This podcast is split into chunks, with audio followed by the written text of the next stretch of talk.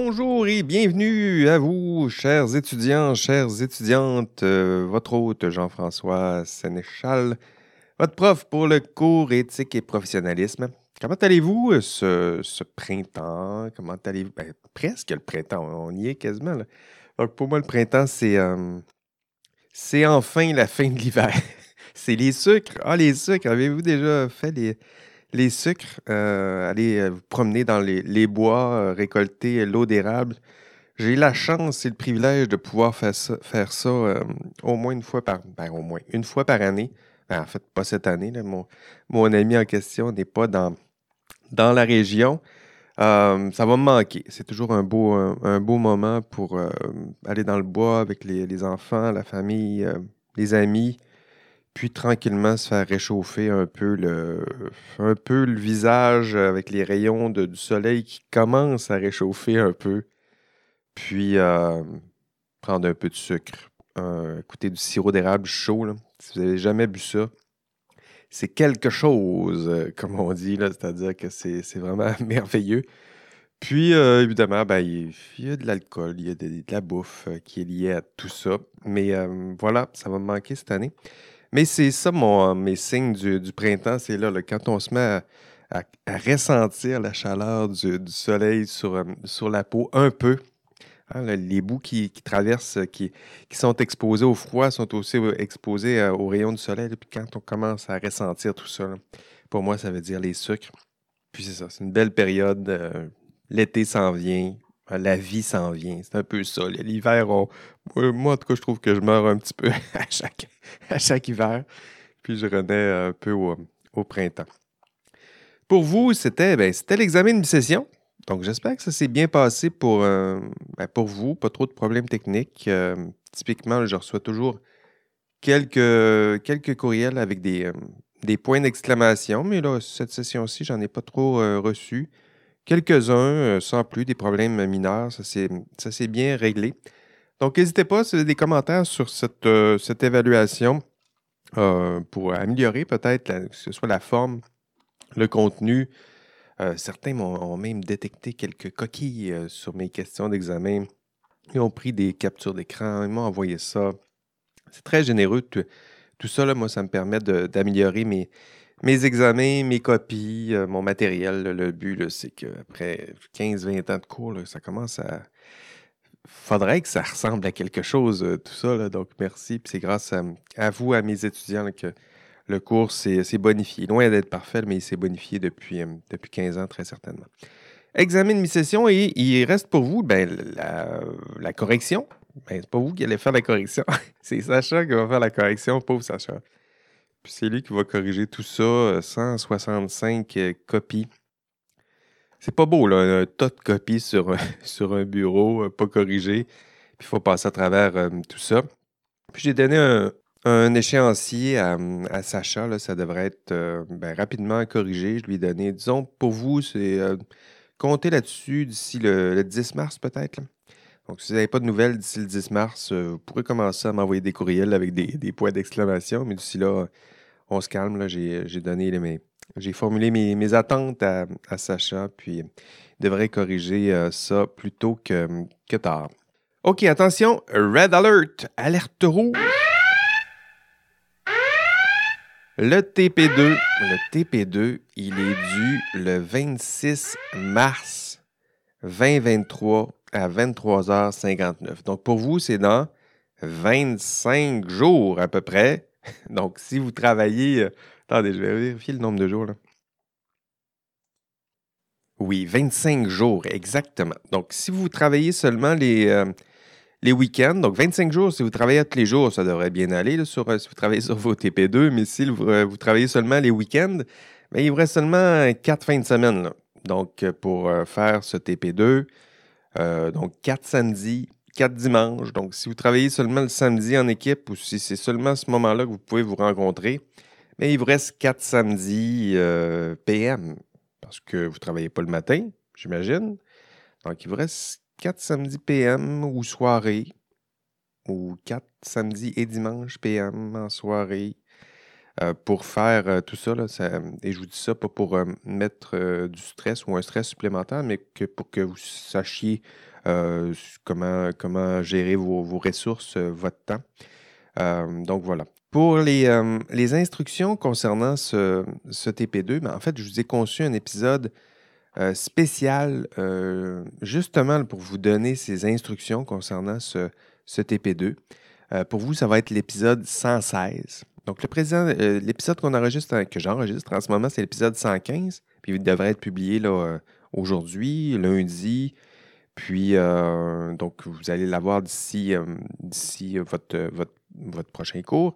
Et l'épisode 116, donc le suivant, je devrais le publier d'ici peut-être vendredi, le temps de, de vous laisser écouter l'épisode 115. Mais disons vendredi, je vais vous publier un épisode où il y aura seulement mes instructions concernant le TP2. Donc, vous pouvez l'écouter tout de suite quand il va sortir vendredi. Sinon, vous pourrez euh, à rebours revenir sur l'épisode 116 pour écouter les instructions concernant le, TP2. Donc, je vous, invite à l'écouter peut-être avant d'entamer votre, euh, votre TP2. Je dirais qu'il y a deux moments cruciaux. Écoutez cet épisode-là avant ou dans les premières heures où vous allez faire votre TP2 en équipe. Et aussi peut-être le réécouter à la fin. Donc avant de me le donner, écoutez-le en groupe. Puis, euh, ben, c'est ça, vous saurez si euh, vous avez respecté mes instructions ou non, une fois que vous serez prêt à déposer votre, votre euh, TP2. Donc, le, disons le 26 mars, parce qu'il va être déposé le 26 mars. Disons le 26 mars, vous êtes prêt à le déposer, puis en fin d'après-midi, vous écoutez ça en groupe. Puis, euh, vous regardez si effectivement vous avez respecté mes, instructions et euh, recommandations avant de me le remettre le 26 mars à 23 avant, pas à 23h59, mais avant 23h59. Donc, OK, euh, parlons du, module 8 maintenant. De quoi est-ce qu'on va parler dans ce, module? Qu'est-ce que vous avez à faire dans ce module? Ben, d'abord, disons et précisons que c'est un module très important. En fait, ça cible euh, un des problèmes, les, je dirais peut-être le problème le plus commun ou archétypal, je dirais, de votre, euh, votre profession. On l'appelle, bon, dans le, chez les, chez les euh, universitaires, chez ceux qui travaillent dans ce, en éthique organisationnelle, on l'appelle le, le, conflit de loyauté multiple. Donc, il y a plusieurs façons de désigner ce, ce problème éthique très commun. pour vous, on pourrait dire le conflit conflit de chapeau, peut-être. Ce serait peut-être une façon imaginée de euh, imager plutôt de, de, vous circonscrire le, problème. Donc, le conflit de deux chapeaux, donc le conflit de statut. Euh, pour vous, c'est assez simple, c'est-à-dire que c'est un problème très commun. Euh, vous avez deux chapeaux, votre chapeau d'employé puis votre chapeau de professionnel puis vous tentez de faire, euh, de faire tenir ces chapeaux sur, euh, sur une seule tête, donc euh, la vôtre. Puis c'est pas simple. Puis ben voilà, c'est ce que, ce que j'ai envie d'aborder avec vous. C'est, très classique, c'est, c'est, rencontré lorsqu'on parle avec des, des professionnels, lorsqu'on discute des enjeux éthiques. C'est souvent de jongler avec ces deux, ces deux beaux chapeaux là, qui, qui devient un peu plus délicat. Puis, euh, avec vous, j'ai tenté d'essayer de, vous, cerner ce, problème classique, euh, tenter de vous aider à cerner et surtout tenter de vous aider à trouver des, pistes de solutions. Euh, pour vous, ça va s'incarner dans une, une question. Tiens, ce serait peut-être celle-là. Ça serait qu'est-ce que je peux faire si mon patron me demande de poser un geste qui s'éloigne un peu de mes, euh, de mes devoirs et obligations professionnelles. Donc, il ne vous demande pas de voler, il ne vous demande pas de tuer quelqu'un, il vous demande de poser un geste qui s'éloigne légèrement, un peu, de vos devoirs et obligations professionnelles. Donc, juste un peu, juste assez pour vous convaincre que peut-être vous pourriez vous éloigner de vos devoirs et obligations professionnelles, mais un geste quand même qui euh, vous intrigue puisque vous, aviez, vous auriez l'intention de respecter vos devoirs et obligations professionnelles. Donc, le, conflit de loyauté là, est situé dans cette situation-là. Qu'est-ce que je dois prioriser? Est-ce que je dois prioriser mon employeur, euh, les intérêts financiers peut-être de la compagnie, euh, ou au contraire, est-ce que je dois tenir compte euh, de mes obligations envers mon, ordre professionnel? Est-ce qu'il y a des risques en matière de, santé publique, qualité, fiabilité, euh, sécurité, information confidentielle? Donc, vous voyez là toutes sortes de, thèmes qui sont liés à, votre, à, votre, à l'exercice de votre profession en tension avec votre loyauté envers votre employeur.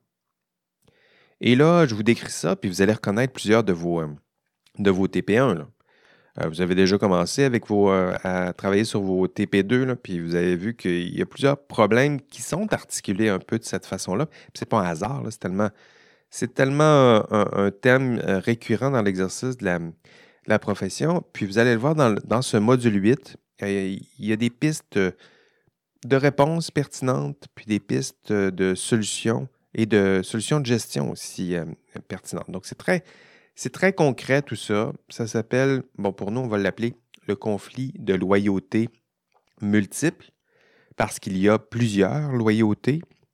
Donc, pour vous, euh, pour vous, en gros, je dirais que d'une part, il y a un contrat de travail. Donc, c'est un contrat de travail, c'est pas rien. Vous avez une loyauté envers votre employeur. Vous avez signé pour vous un contrat de travail. Hein, un contrat de travail, là, c'est lié au, Code civil. Donc, la loi sur les contrats, la, loi des. ça a une force euh, juridique, tout ça. Donc, c'est un, contrat entre vous et votre employeur. Puis un contrat, euh, c'est la loi. Hein, c'est un type de loi tout à fait particulière. C'est les lois entre vous et votre employeur. Donc, vous, vous êtes. C'est comme si que vous et votre employeur, vous êtes vous êtes assis à une table, vous avez, euh, vous avez écrit sur une feuille euh, vos lois, puis les lois qui régissent, qui régissent plutôt vos rapports communs entre vous et votre employeur. C'est consigné sur un contrat de travail, puis les deux signent. Donc, il y a deux signatures sur un contrat de travail. Donc, vous êtes engagés l'un à l'autre. C'est pas rien un contrat de travail. Donc, c'est pas.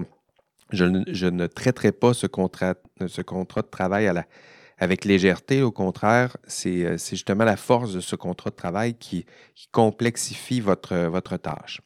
Donc ça, il y a ça. Il y a le contrat de travail d'une part. Puis d'autre part, bien, je le disais plus tôt, vous faites partie d'un ordre professionnel.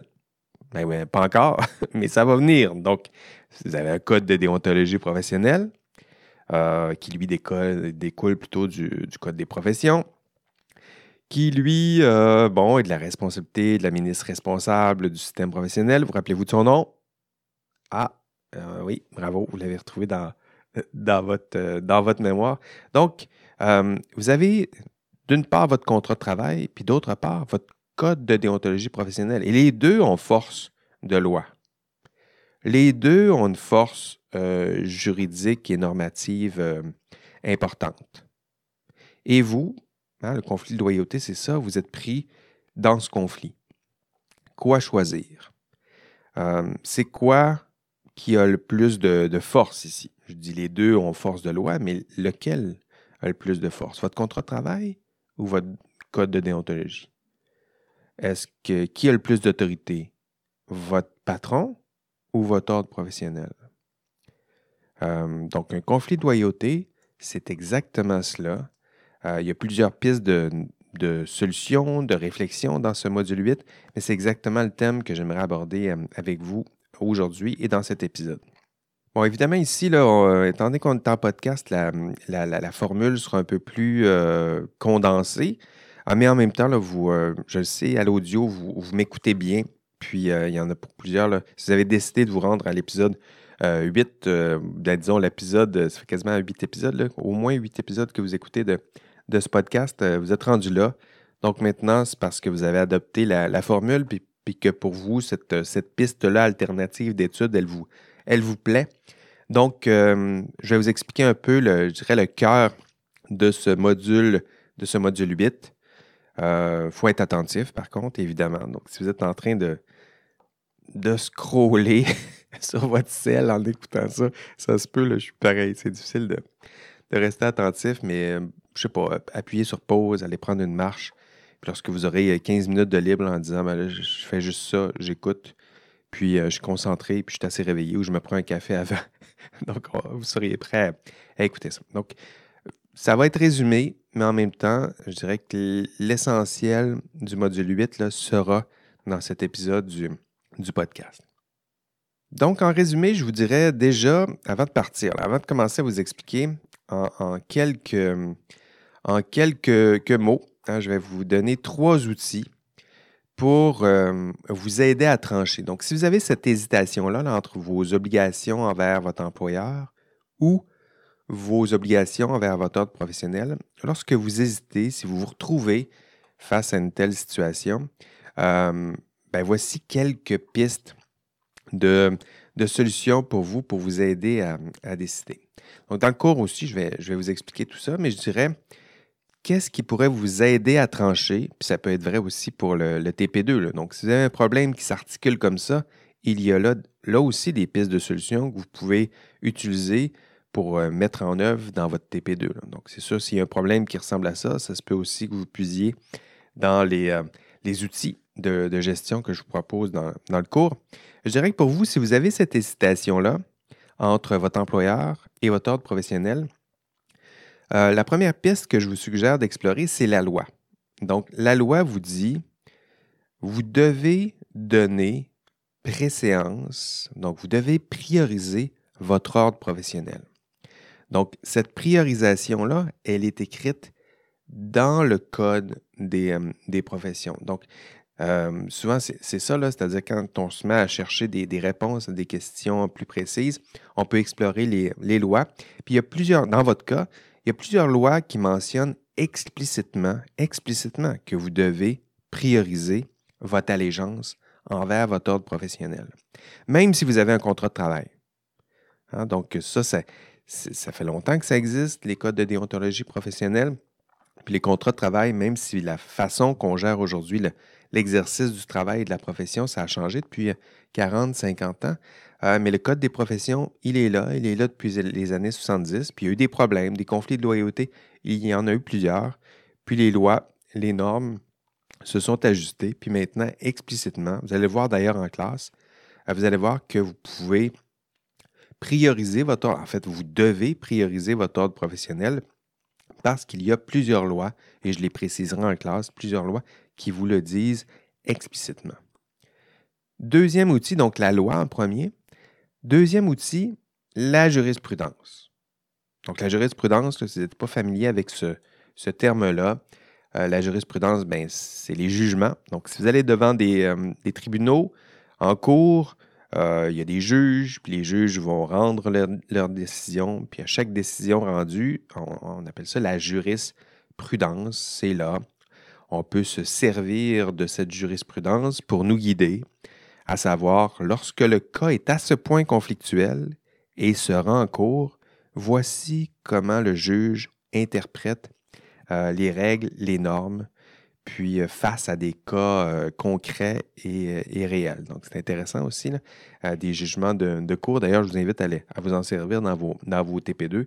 Il y a plusieurs problèmes que vous m'avez soumis qui existent dans la jurisprudence. C'est-à-dire qu'il y a déjà eu des jugements en cette matière. Donc, pour vous, ce serait intéressant d'aller puiser dans, dans tout ça. Puis, qu'est-ce que nous dit la jurisprudence? plusieurs juges se sont prononcés. Euh, plusieurs juges ont eu des, euh, devant eux euh, des, des, problèmes où on, articulait cette tension-là. C'est-à-dire, voici monsieur ici, il avait son devoir contractuel, puis était avec un employeur. Son employeur lui a demandé de s'éloigner un peu de ses, devoirs et obligations de professionnel, puis ben, il a accepté parce que parce que c'est son employeur, il n'y avait pas le choix. Puis, euh, puis euh, l'autre avocat va dire comment ça, il n'y avait, plein, il avait pas le choix, il y avait plein de choix, puis il y a des devoirs et obligations professionnelles. Ça se retrouve devant un juge. Puis euh, le juge, la jurisprudence, typiquement, verse du côté de la priorisation de vos devoirs et allégeances envers votre ordre professionnel. Hein, les jugements, il y en a eu plusieurs.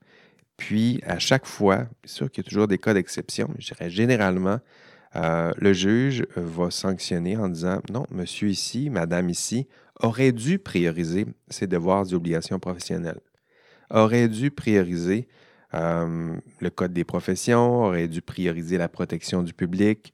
Euh, c'est un professionnel, donc il fait partie d'un autre professionnel.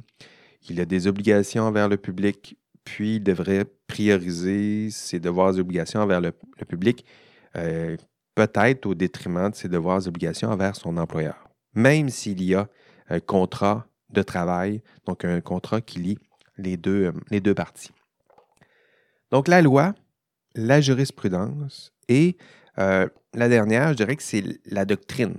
Donc euh, la doctrine, la doctrine, c'est rédigé par des, par des juristes, donc des experts, des experts, des experts en, droit, euh, ici à l'université. Il y en a plein de juristes. Allez vous promener au Deconinck, justement. il y en a un, beau corridor tout juste derrière votre salle de, de cours cette session. Là. Il y en a plein. Puis euh, eux aussi, ce qu'ils font, c'est qu'ils vont analyser la loi, ils vont analyser la jurisprudence. Ils la connaissent mieux que moi, mieux que vous. Puis euh, les réponses qu'on trouve dans les textes de ces juristes, donc qui examinent les lois et la jurisprudence. Donc, vous allez consulter des ouvrages de juristes qui se passionnent pour les lois en matière de conflits de travail, en matière de conflits euh, entre un, un, patron, entre un ordre professionnel. Donc, cette tension-là, -là, c'est pas nouveau. Puis, elle est examinée aussi par les universitaires. Puis, à chaque fois, on mentionne que pas seulement le texte de la loi, mais l'esprit de la loi, l'esprit, l'esprit de la, de la jurisprudence, les deux vont dans le même sens. Puis, typiquement, vous devriez prioriser vos devoirs et obligations envers votre ordre professionnel. Donc, c'est là, euh, la loi, la jurisprudence, euh, les juristes euh, vous le disent. Si vous avez un conflit de loyauté, vous devez prioriser votre ordre professionnel. Et pourtant, ben, ce conflit de loyauté, il dure, c'est-à-dire qu'il y a cette tension-là. Il y a la loi, la jurisprudence, les, juristes, qui, la doctrine qui vous disent vous devriez prioriser votre ordre professionnel. Mais dans les faits, ce qu'on voit, c'est plein de professionnels qui priorisent leur employeur. Donc ça, c'est intéressant entre la théorie, le droit, les intentions derrière les normes, les règles, puis ce que font les professionnels. Ça aussi, on peut avoir une contradiction. Puis ce qu'on voit, c'est que pour vous, vous avez tendance à prioriser votre identité corporative. Hein, votre identité, l'identité corporative, c'est lorsque votre propre identité finit par se fondre avec l'identité de votre employeur. Donc, euh, et on pourrait opposer, à cette identité corporative l'identité professionnelle, c'est-à-dire que la fusion ou non entre vous et l'identité de votre profession. Et ce qu'on voit, ce qu'on constate, c'est que votre identité professionnelle, elle s'affaiblit. Et euh, ça commençait, euh, je ne sais pas, on pourrait retourner sûrement aux années 70, mais sûrement avant, à partir du moment qu'on a décidé de, de se donner des règles, des normes. Je dirais que l'identité professionnelle, elle, a peut-être été desservie par, par tout ça. C'est-à-dire que typiquement, depuis 40, 50 ans, votre identité professionnelle s'affaiblit, ce qui fait en sorte que lorsque vous avez un conflit de loyauté, euh, vous avez plutôt tendance à prioriser votre identité corporative, ou vous avez plutôt tendance à prioriser votre loyauté envers votre profession, euh, pas votre profession, votre, votre employeur. Donc, c'est toujours ça qui, finit par être priorisé.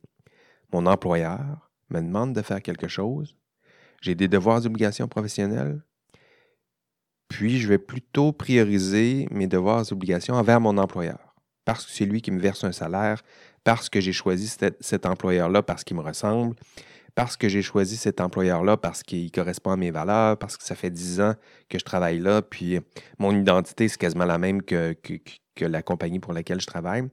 Donc, effritement de votre identité professionnelle, puis affirmation avec plus de force de votre identité euh, corporative. Puis ça aussi, on le mentionne dans, dans, la, dans la littérature. J'ai j'ai fait vaguement euh, mention de, tout ça en classe. Mais si vous, avez, si vous allez lire le, le rapport euh, Bégin, attendez, qui avait écrit ça? Il y avait Rondeau Marchand, oui, Bégin, Rondeau Marchand, qui avait, donc le rapport, je l'ai mis dans les, notes de cours sur l'effondrement du viaduc, de, viaduc de, la Concorde. Je vous en ai parlé un peu en classe, au module 7. Puis si vous allez lire ce, rapport, attendez, j'ai l'extrait ici. Dans le rapport, c'est intéressant, écoutez bien ça. On ouverture des guillemets.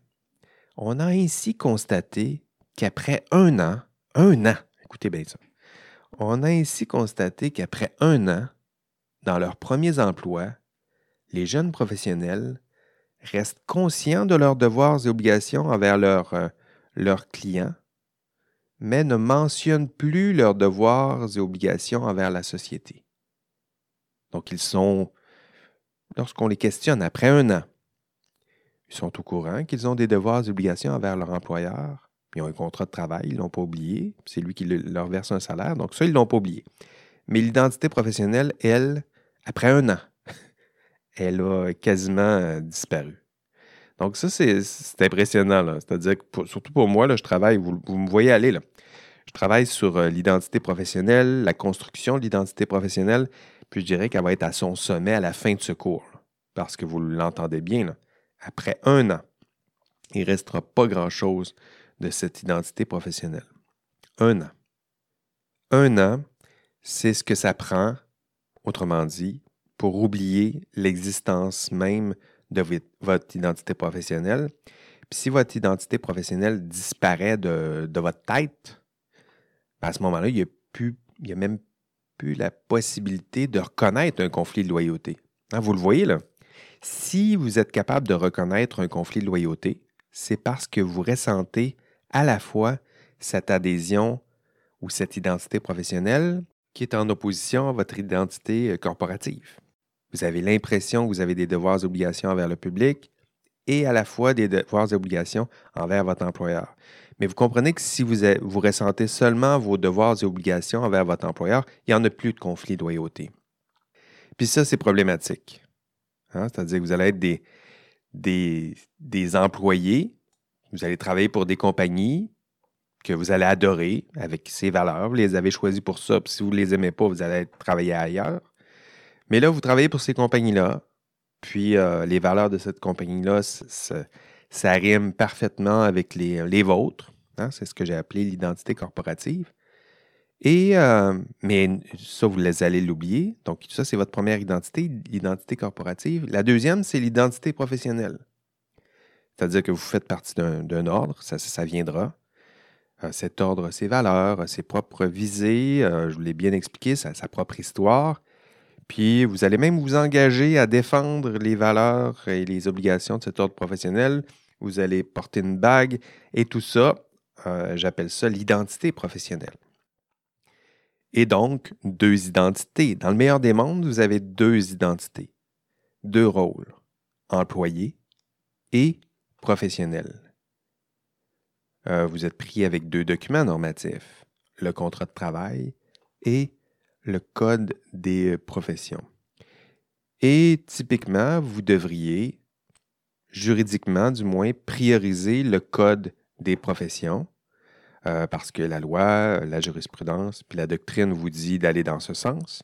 Mais sociologiquement, ce qu'on voit sur le terrain, ce qu'on voit, c'est le contraire.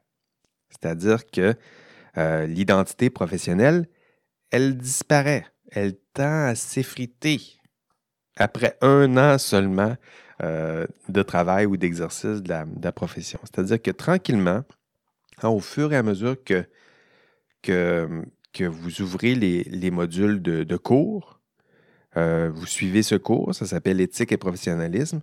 Euh, je tente de faire grandir votre identité professionnelle, euh, pour ça, euh, j'ai tenté de vous faire reconnecter avec. Euh, qu'est-ce que j'ai fait? Je vous ai fait reconnecter avec l'histoire de vos prédécesseurs. Je vous ai expliqué les valeurs sous-jacentes à l'exercice de, votre profession. Je vous ai expliqué les, problèmes, les enjeux.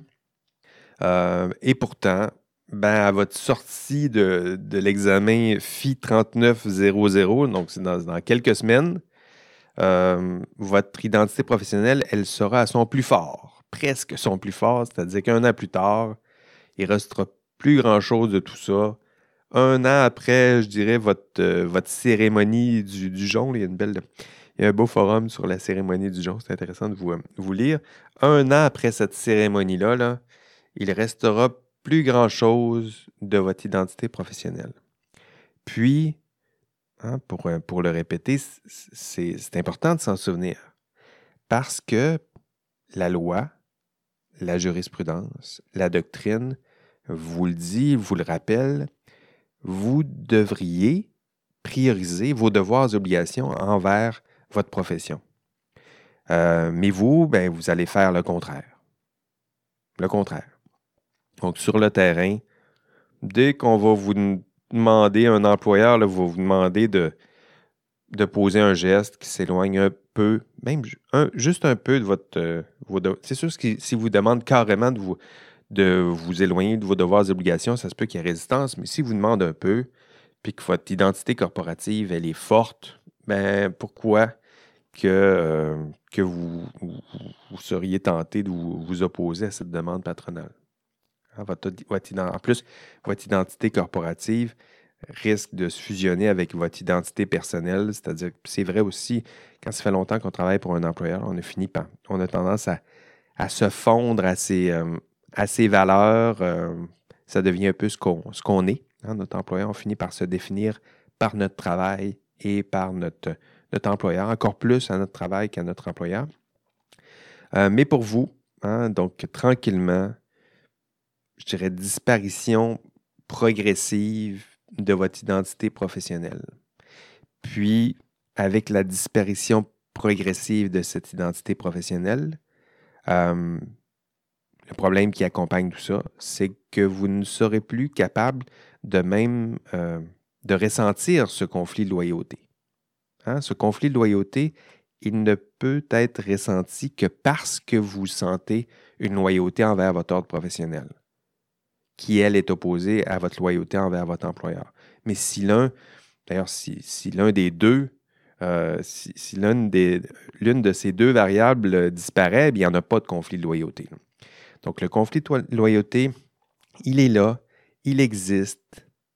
Vous pourrez le reconnaître et vous pourrez peut-être le gérer si vous êtes capable de reconnaître l'existence de ces deux entités, ces deux loyautés. Autrement dit, le conflit de loyauté euh, n'existe que parce que vous êtes capable de reconnaître la pertinence de ces deux, euh, ces deux engagements envers votre, euh, votre employeur et envers votre ordre professionnel. OK, ben ce serait, ce serait tout pour le, module 8. Bon, évidemment, ce sera plus, plus détaillé en classe, mais c'est cette tension-là que je dirais que, que idéalement, il faudrait que ça, ça traverse, ça résiste au, passage du temps.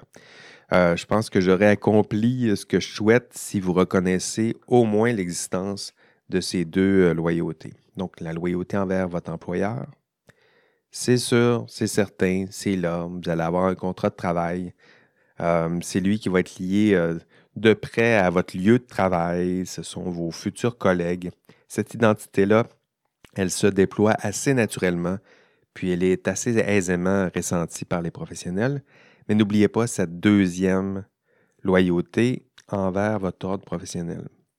Euh, donc envers vos, devoirs obligations, envers euh, le public. Hein. vous êtes là pas seulement pour servir un employeur, mais aussi pour servir, euh, pour exercer votre, votre rôle, hein, votre rôle, votre rôle social. On y reviendra. C'est tout pour le, module, le module 8. Donc, on, se revoit en classe. Ben, ou en classe Zoom, ça dépend de, ce que vous, désirez, de ce que vous préférez. Donc demain, mardi, euh, midi 30.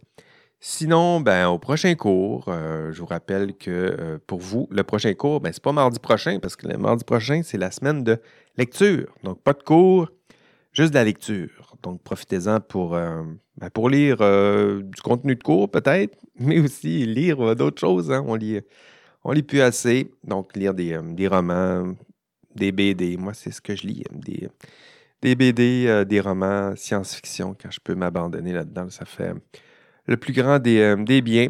Puis euh, profitez aussi de la semaine de lecture si on ne se revoit pas d'ici là. Profitez-en pour, pour entamer vos, TP2. Hein. donc, planifiez vos, travaux. Assurez-vous de me remettre un bon TP2, un bon document dans les temps. Puis, ben, pour les autres, on se revoit demain en classe. sinon, comme je le disais, On se revoit la semaine, au retour, au lendemain de la semaine de lecture. Je vous dis à bientôt. Allez, bye bye. OK, l'indice de la semaine, ce sont les trois outils qui peuvent vous aider à contester l'autorité patronale pour, euh, ben, si jamais vous avez tendance, vous, aimeriez contester l'autorité patronale, vous pouvez vous appuyer sur trois grands outils. Je les ai expliqués aujourd'hui. Les voici. La loi, la jurisprudence, la doctrine. Allez, bye bye.